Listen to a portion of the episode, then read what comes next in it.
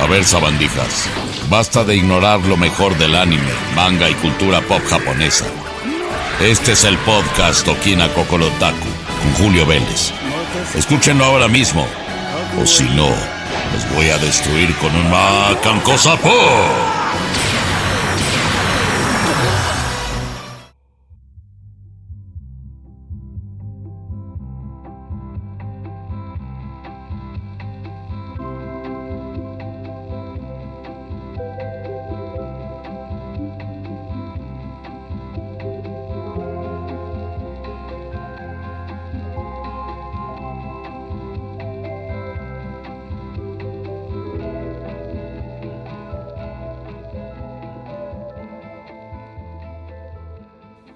Mis queridos amigos, ¿cómo están? ¿Cómo están? Yo soy Julio Vélez y es un gusto saludarles en el programa número 48, 48 de Okina Kokorotaku en su temporada 3, su podcast relacionado con el mundo del anime, el manga, los videojuegos, el cosplay eh, y todas estas cosas, hasta figuras japonesas, amigos. Ahorita que estoy emocionado porque aparte una chica, este, que va a llegar muy pronto, bueno, espero yo, y ando pensando en una, en una Rebecca Blue Garden de, de este de Dead Zero, pero bueno, bueno, hablamos de muchas cosas relacionadas con la cultura japonesa. Incluí los videojuegos en la expresión porque a pesar de que tenemos otro podcast eh, llamado Jefe Final, pues eh, Okina Kokorotaku se concentra cuando habla de videojuegos en videojuegos específicamente japoneses o de compañías japonesas. Es el caso de lo que les voy a hablar primero. Bueno, Primero les voy a contar que estamos en 17 plataformas diferentes, eh, Amazon Music, Google, Apple, Spotify, las principales. Y ahí estamos en todas y ustedes se pueden suscribir en la que quieran. También me pueden leer en Twitter en arroba Julio Vélez y por supuesto leerme en eh, spoilertime.com, cinepremier.com.mx y anmosugoy.com ahora sí les voy a platicar y es que estoy bien emocionado porque esta semana, cuando, bueno, la semana cuando se grabó el programa 48 de Okina Kokorotaku a inicio, nos llegó con una sorpresota PlayStation porque están hablando del nuevo sistema PlayStation Plus, el que había estado rumorado hace algunas semanas, todavía no se confirmaba, y finalmente, bueno, el servicio existe desde hace tiempo, pero en, esta ocasión va a haber como una especie de modificación, como una evolución del, del servicio que va a estar disponible a partir de junio con más de 700 juegos. Para aquellos que decían, no, que el Game Pass es mejor y que lo tenemos. Pues sí, cada quien tiene sus ventajas, ¿verdad? Pero en PlayStation finalmente tenemos esta fusión entre el servicio PlayStation Plus y PlayStation Now que no existía, por cierto, en América Latina. Va a haber opciones, tres opciones flexibles. Lamentablemente hay una mala noticia para América Latina. Si ustedes están en España, pues ya la hicieron, pero tenemos una noticia ahí un poco triste. Desde que empezó a existir PlayStation Plus en 2010, imagínense ya 12 años, eh, ha sido una vanguardia en lo que significa videojuegos y que estén disponibles y que los puedes descargar y que cada mes sale eh, nuevos juegos y puedes estar checando. Ahora va a haber una membresía en tres niveles que va a ser el primer nivel PlayStation Plus Essential ¿Qué incluye lo que tú tenías antes? Si ya tenías el PlayStation Plus, pues puedes tener dos juegos mensuales descargables, descuentos en compras, almacenamiento en la nube para juegos guardados, que es súper, súper útil. Y por supuesto lo que a todos nos encanta, que es poder jugar en línea eh, en multijugador. Eh, ahí queda prácticamente lo mismo a lo que tú conoces. El precio va a ser el mismo precio que se conoce eh, hay diferentes partes, Europa, Japón, Reino Unido, pero vamos a concentrarnos en América con 6.99 dólares al mes, 16.99 dólares trimestrales o 39.99 anuales, o sea, se mantiene sin cambios. El segundo plan no se va a llamar Essential, sino que se va a llamar PlayStation Plus Extra. Fíjense, trae todo lo del Essential, pero incluye 400 videojuegos de PlayStation 4 y PlayStation 5 vas a poder jugarlos por el mismo servicio. Eh, hay éxitos de, catálogo, no nada más. Hay jueguitos de relleno. Ah, ese está medio chafa, vamos a meterlo. No. Juegos de PlayStation Studios, de third parties, pero buenos. eh, se pueden descargar y los puedes jugar. Es una maravilla. Y aquí la variación es poca, porque en vez de 6.99 van a ser 10.49 al mes. En vez de 16.99 van a ser 27.99 trimestrales y 66.99 anuales. Les estoy dando precios, acuérdense, para América Latina, lo cual está excelente porque está más abajo de los Estados Unidos. En Estados Unidos está en 14.99 eh, al, al, mes y acá estará en 10.49. Es una maravilla, ¿eh? yo estoy fascinado con esto. Aquí viene el sabor agridulce, por lo menos para un servidor, porque siempre había querido yo tener el PlayStation Now y no se me va a hacer. PlayStation Plus Premium tiene todo lo que ya mencionamos de los niveles Essential y Extra, pero adicionalmente vas a poder agregar 340 juegos más, o sea, 400 más 340 y estos 340 incluye juegos de PlayStation 3, pero a través de transmisión en la nube, o sea, no descargables, transmisión en la nube. Un catálogo de clásicos de PlayStation 1, PlayStation 2 y PSP, con opciones de descarga, esto sí, con opciones de descarga. Vas a tener acceso a transmisión en la nube para juegos de PlayStation 1, PlayStation 2, PSP, PlayStation 4, eh, ofrecidos en Extra y Premium. Y si en tu mercado o en tu zona del mundo, Japón, Reino Unido, Europa, Estados Unidos, tienes, eh, tenías ya el PlayStation Now, pues vas a poder transmitir los juegos de Play 4, Play 5 y PC.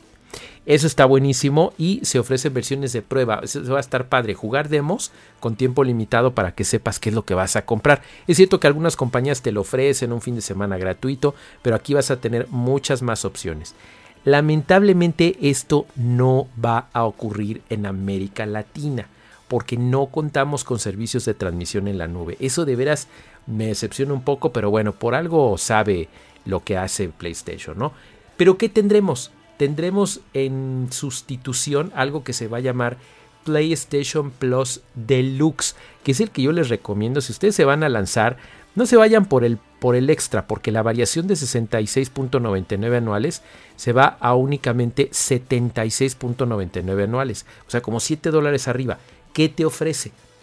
Vas a tener eh, un precio más bajo comparado a Premium y juegos clásicos de PlayStation 1, PS2 y PSP para descargar y jugar, además de las versiones de, prueba. Eso está padre porque vas a poder tener eh, lo anterior, pero vas a tener eh, estos juegos sin el servicio de la nube.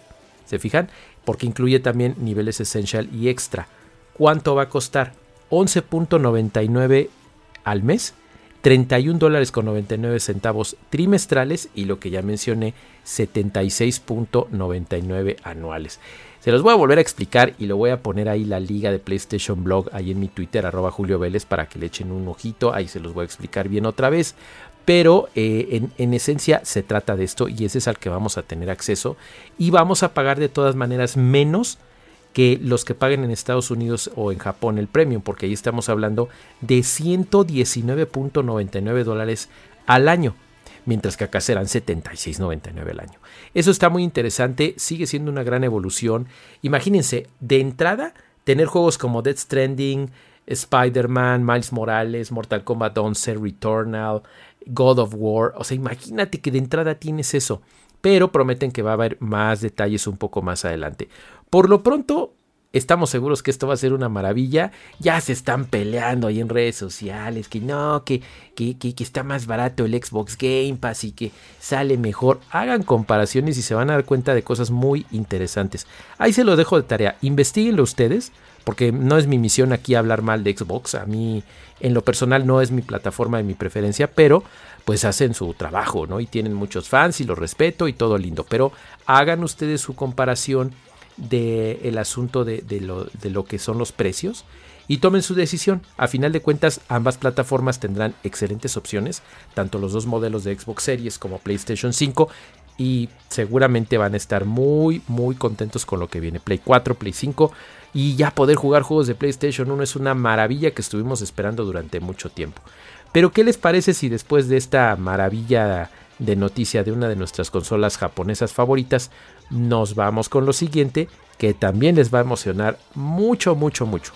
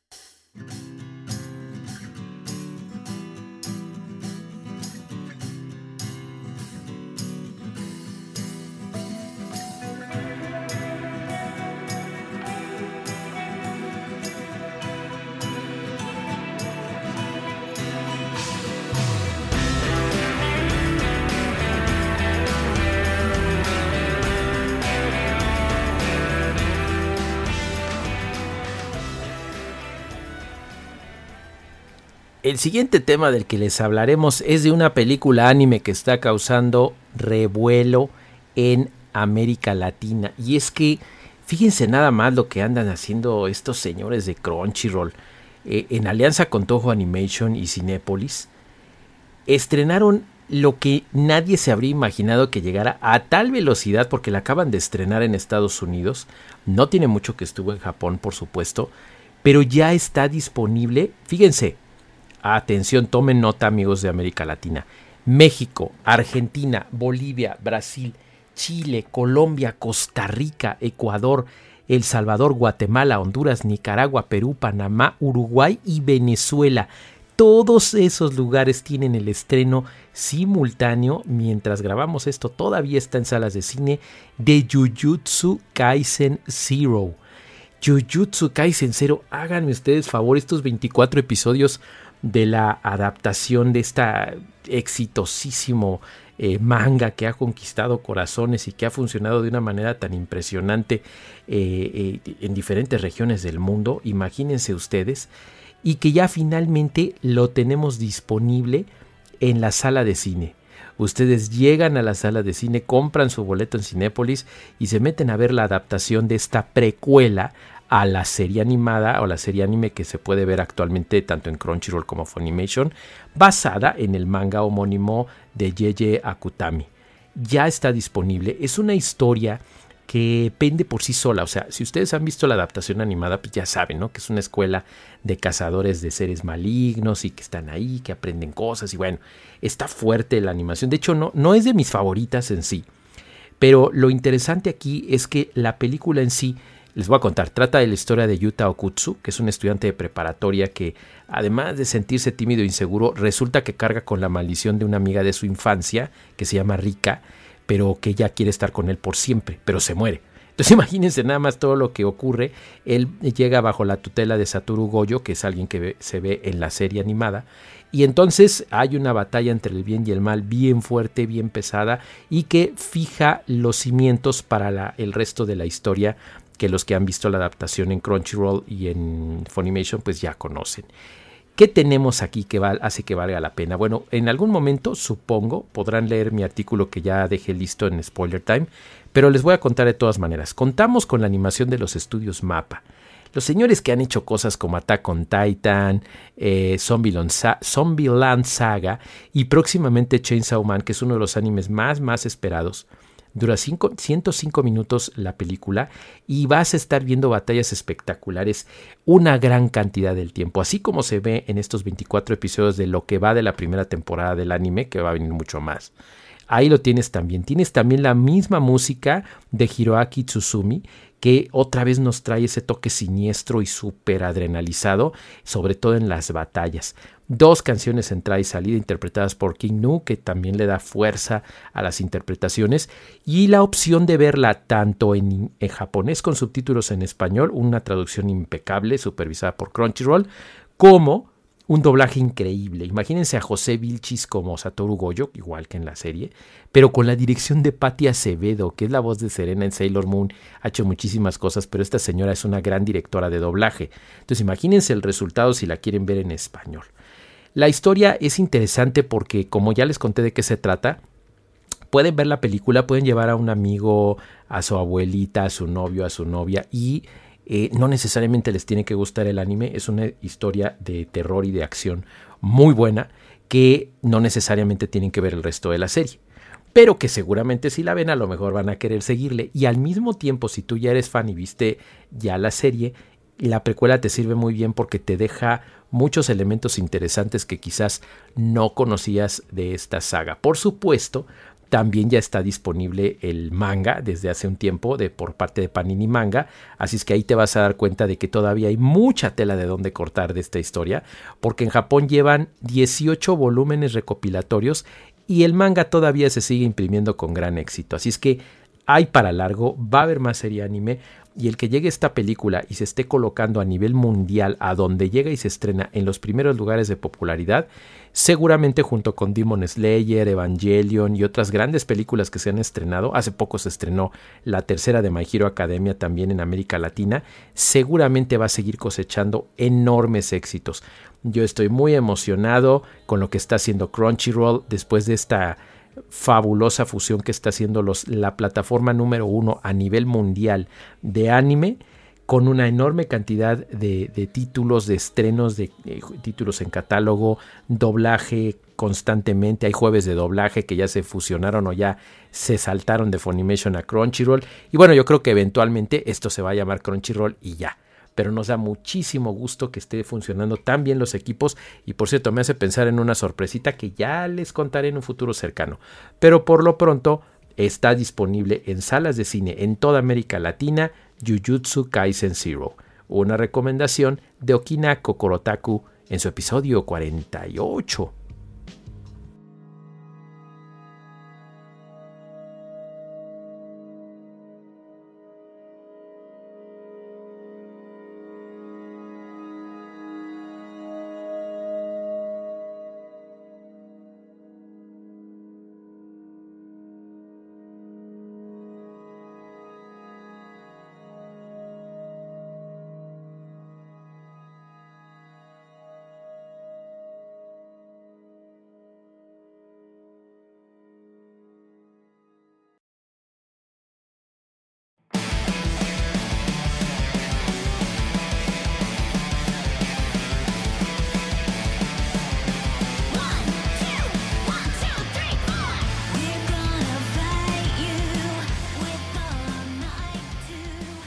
Amigos, ¿qué les parece si vamos con el segmento final de Okina Kokorotaku número 48? Antes de decirles nuestra reseña final, que seguramente se van a emocionar mucho, a mí me gusta bastante ese tipo de juegos retro de origen japonés, les voy a platicar una noticia calientita que nos acaba de llegar aquí al estudio de grabación por parte de nuestros amigos de Forever Entertainment. Y es que fíjense que ya se había anunciado hace algunos meses, pero finalmente ya se lanzó la preventa y sí cuesta pues unos 50 pesos mexicanos más barato. ¿eh? Si lo agarran ahorita va a estar increíble ahí en la eShop de Nintendo Switch porque ya se lanzó la preventa de The House of the Dead Remake. ¿Se acuerdan ese título de 1997 de Sega en los arcades? Que estaba fabuloso, que podías juntarte con un amigo y dispararle a hordas de zombies en una casa eh, ahí toda siniestra. Estaba buenísimo, ¿eh? Y, y aparte viene con todo el gore del juego original los señores de Megapixel Studio hicieron un excelente trabajo para que puedas jugar eh, como Thomas Rogan o el agente Jay y acabar con el malvado Dr. Ray Curion y sus malvadas experimentos de laboratorio. Está muy divertido el juego, lo estaba. De hecho, les voy a mostrar el tráiler en, ahí en, mi cuenta de Twitter, en arroba Julio Vélez, para que vean nada más qué clase de juego y qué clase de trabajo hizo Megapixel Studio con Forever Entertainment para traer este maravilloso título que se estrena oficialmente y de forma digital el 7 de abril exclusivamente en Nintendo Switch. A mí me hubiera gustado, la verdad, que hubiera llegado por lo menos a PlayStation para jugarlo acá bien y todo, pero está muy bien hecho allá. Tiene el cooperativo para 1-2 de manera local. Pesa solamente 3.1 GB, así es que no te va a causar problemas en tu memoria de Nintendo Switch. Y te garantizo que te vas a divertir muchísimo porque es un juegazo. Ahí se los dejo de tarea. Está un poquito más barato ahorita que está la preventa pero definitivamente les va a gustar. Vamos a hacer la reseña final en unos días más, ahí en nuestro podcast hermano jefe final, ah, si Forever Entertainment nos hace el favor de compartirnos eh, la, manera de jugarlo, ¿no? Si no, ahí lo compramos porque de todas somos fans y nos encanta la franquicia. Pero acuérdense, 7 de abril, fecha de estreno, The House of the Dead Remake. Esa es la noticia que les tenemos, pero también les tenemos una reseña que les va a encantar. A mí, a mí me, gusta mucho porque definitivamente es un título que eh, yo quiero decirles que me gustó mucho lo que hizo ah, la compañía de, de Way Forward eh, en 2019 cuando lanzan un título basado en una franquicia madre que muchos no conocen pero que en América se conoció como River City. Pero en Japón el título original o la saga original tiene que ver más eh, con, eh, con, peleas callejeras, peleas de pandillas de los años 90 y allá se llama Kunio-kun la saga. El caso es que ahorita que ya les dije que se trata de la franquicia de River City, seguramente ya se acordaron, ya me entendieron y se trata nada más ni nada menos que de la precuela de, River City Girls que salió en 2019. Pero es curioso porque se trata de un videojuego que realmente salió en Super Famicom en 1996. Estamos hablando ni más ni menos, fíjense, les voy a decir el título, nada más que está en japonés. Shineketsu Kouha Kunio Tachi no Banka. Fíjense nada más, así se llamaba, pero entonces lo modifica Way Forward junto con los actuales poseedores que son los de Arc System Works, que tienen ahorita los derechos. De hecho, sacaron una compilación de Nino Kuni hace poco que pronto les reseñaremos. Y entonces es un título sumamente divertido que no cuesta mucho y que definitivamente se van a divertir junto con un amigo porque es para uno o dos ahí este de, manera cooperativa es un título que es la precuela del River City Girls de 2019 y también la antesala al título que va a salir posteriormente este verano porque Way Forward ya dijo lo vamos a lanzar en verano de 2022 pero qué les parece si primero juegan la precuela ahora bien Aparte de que el juego está baratísimo, cuesta como unos 300 pesos mexicanos o 78 puntos dorados ahí en, la eShop de Nintendo. Le pusieron más cosas, le pusieron una intro anime y un diseño de personajes. Las chicas se ven preciosas, los cuates se ven, eh, fíjense, está, salen obviamente Kunio y Ricky que son los protagonistas, pero salen también sus novias, Misako y Kyoko. Están padrísimos los diseños el juego está en 16 bits, pero tiene nuevas pistas musicales de Megan McDuffie, que ha hecho cosas maravillosas con el, juego de 2019. Y ahora llega con un tema musical, una intro tipo anime. Bueno, bueno, es un título muy divertido, muy barato y para los fans del beat em up se van a divertir seguramente junto con un amigo.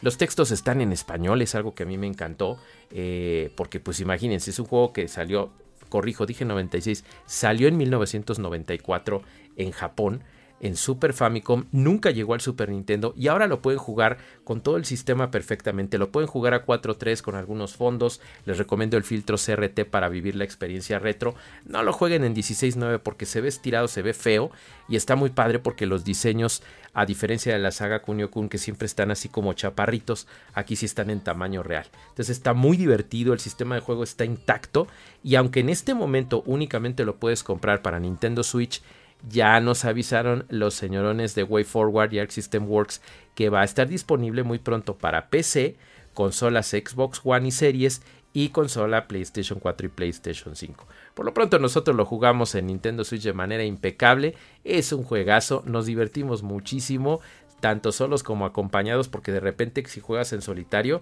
puedes agarrar ahí a, cualquiera de los cuatro personajes y es muy divertido y vivir lo que fue el título de 1994 Shineketsu Kouha allá en aquella época, finalmente en tu consola actual. A mí me encantó. El que llegara a Nintendo Switch es bonito porque es como saltar de consola Nintendo a consola Nintendo. Estas escenas nuevas e intercaladas estilo manga, estilo anime, están padrísimas. El tema musical me súper encantó. Y bueno, es que yo soy fan del género del beat em up, de las peleas callejeras, así es que no se lo pierdan. Por eso quisimos platicárselos aquí en Okina Kokorotaku, porque son eh, cosas de origen japonés y qué más japonés que River City Girls Zero.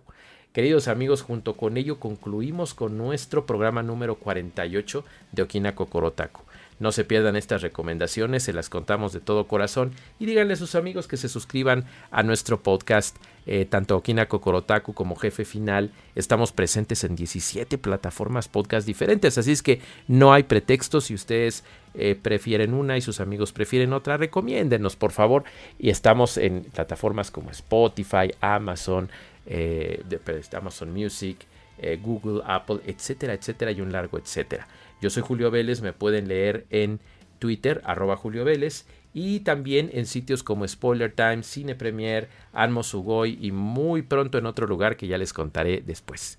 Cuídense mucho, queridos amigos, consuman productos legales, por favor, no afectemos a la industria del anime, el manga y los videojuegos, consumamos productos originales porque pues eso funciona muy bien en nuestra región y sigue creciendo la industria. Los quiero mucho y hasta la próxima.